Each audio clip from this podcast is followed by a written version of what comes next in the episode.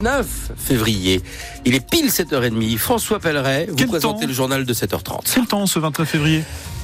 Euh, nuageux ce matin, pardon, c'est plutôt euh, des brouillards qui sont présents ici ou là sur l'ensemble du département. Le soleil va s'imposer, les températures vont grimper, elles atteindront au meilleur de l'après-midi entre 9 et 12 degrés en Moselle.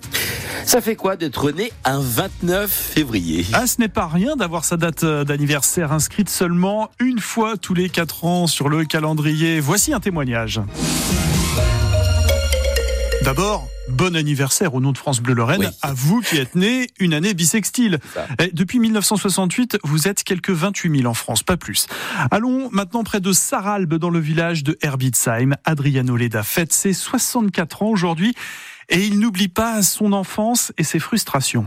Au début, quand j'étais petit, ça m'embêtait un peu. J'avais pas d'anniversaire tous les ans. En plus, on me le fêtait pas tous les ans. Les temps étaient durs, donc c'était, on fêtait pas forcément tous les anniversaires tous les ans. Et je voyais arriver le 28 février. Le lendemain, c'était le 1er mars. J'avais pas eu d'anniversaire. Quand je faisais un peu la remarque à mes parents, alors on me donnait une tablette de chocolat. Ben voilà, c'est juste histoire de me laisser un peu sans rien. Mais c'était, il y avait pas plus, quoi. Euh, je me rappelle qu'à 8 ans, par exemple, bon, on a fait une petite fête avec quelques amis d'école euh, chez moi à la maison. Ma mère avait fait un gâteau, on avait fait un petit goûter. Ça, c'est par c'est un souvenir qui, qui- que j'oublierai pas, quoi. Quand j'étais content, quoi. C'était un grand moment de bonheur. Aujourd'hui, en fin de compte, c'est une fierté. Je me dis, voilà, j'ai pas un anniversaire comme tout le monde. J'ai, quelque chose que les autres n'ont pas. Je me distingue par ça, voilà.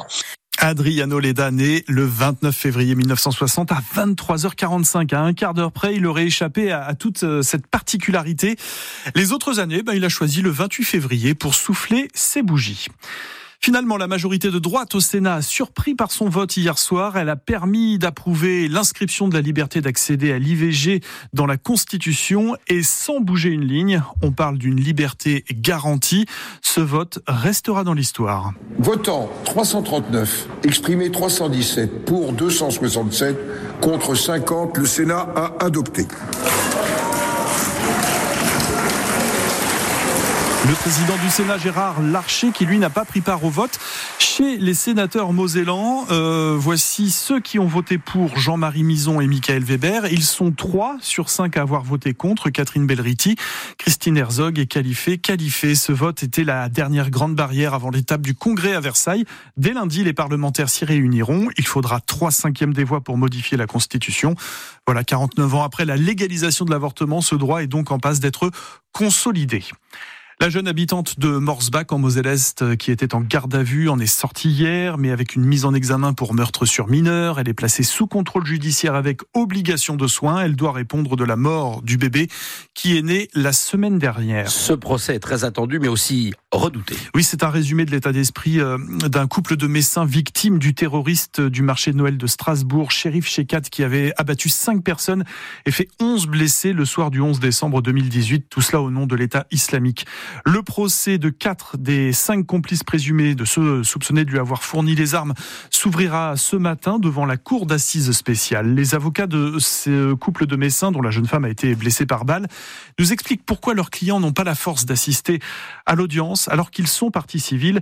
Écoutez, maître Aurore Micolian et Xavier Yokoum. C'est un moment qui peut permettre aux victimes euh, d'avoir certaines réponses à leurs questions, mais malheureusement par rapport à la personnalité de notre cliente qui est très cartésienne, pour elle cet événement n'aurait jamais dû se produire parce qu'elle n'avait aucun lien avec euh, cette personne-là.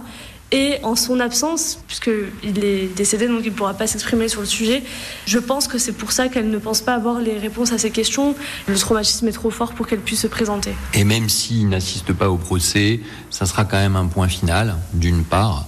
Et ils attendent, d'autre part, je pense, que soit rappelé que de tels faits ne peuvent pas être acceptés dans une société euh, démocratique telle que la nôtre et que le droit doit passer, qu'un jugement ait lieu, qu'il dise et qu'il rappelle le caractère inadmissible des actes de terrorisme en général.